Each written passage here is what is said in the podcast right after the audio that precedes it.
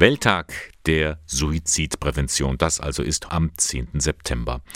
Ein wichtiger Tag, denn nach Angaben des Statistischen Bundesamtes nehmen sich rund 9000 Menschen in Deutschland pro Jahr das Leben. Die Gründe dafür sind sehr verschieden, aber fast immer ist eine schwere psychische Krise vorausgegangen. Darum sollte man als Angehörige oder im Freundeskreis auf Andeutungen achten, meint Ulrike Schur-Schöpfel. Sie ist die Sprecherin der sozialpsychiatrischen Dienste der Caritas in Eichstätt und Ingolstadt. Also deswegen gilt grundsätzlich, das wahrzunehmen und ernst zu nehmen und zum Beispiel nicht zu sagen, bellende Hunde beißen nicht.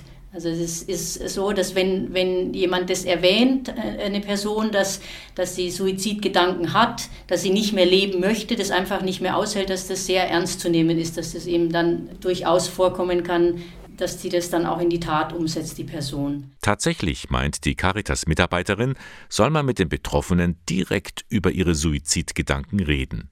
Das erleichtert. Denn nicht das Sprechen über Suizide löst diese aus, sondern das Nicht-Ansprechen. Es sollte nachgefragt werden, welche konkrete Ideen der Mensch hatte, der solche, solche Äußerungen getan hat, ob es schon Vorbereitungen getroffen worden sind. Dann auf der anderen Seite, was ist an Ressourcen da? Wie sieht es aus im Familien-, Bekanntenkreis? Für wen möchte ich weiterleben? Für wen möchte ich weiter da sein? Klar, jemanden direkt damit zu konfrontieren, das ist nicht einfach, das kostet Überwindung. Aber es ist wie bei vielem im Leben.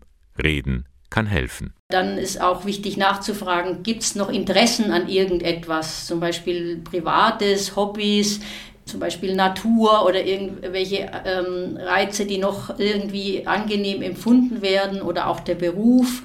Danach fragen, wenn das alles verneint wird, dann ist eigentlich schon die Schwere der Situation erkennbar. Und spätestens dann sollte man sich nicht scheuen, Hilfe von außen zu holen. Wenn Gefahr im Verzug ist, dann hilft nichts anderes, als die Polizei zu rufen. Also dann 110 oder eben den Notarzt und Feuerwehr 112. Ist man aber selber unsicher und weiß nicht genau, wie man mit den Äußerungen umgehen soll, dann gibt es in Bayern den Krisendienst Psychiatrie.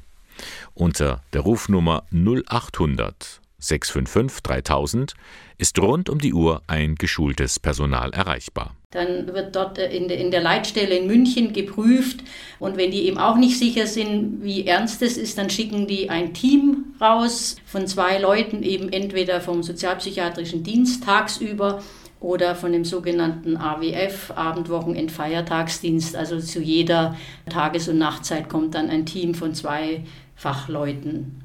Hier noch einmal die Rufnummer im Krisenfall 0800 655 3000. Und natürlich gibt es auch die Möglichkeit, sich bei der Caritas beraten zu lassen. Die Beratungsstellen für psychische Gesundheit in Eichstätt oder Ingolstadt haben ein offenes Ohr. Dorthin kann sich jede und jeder Betroffene und Angehörige wenden. Das waren einige Informationen zum heutigen Welttag der Suizidprävention.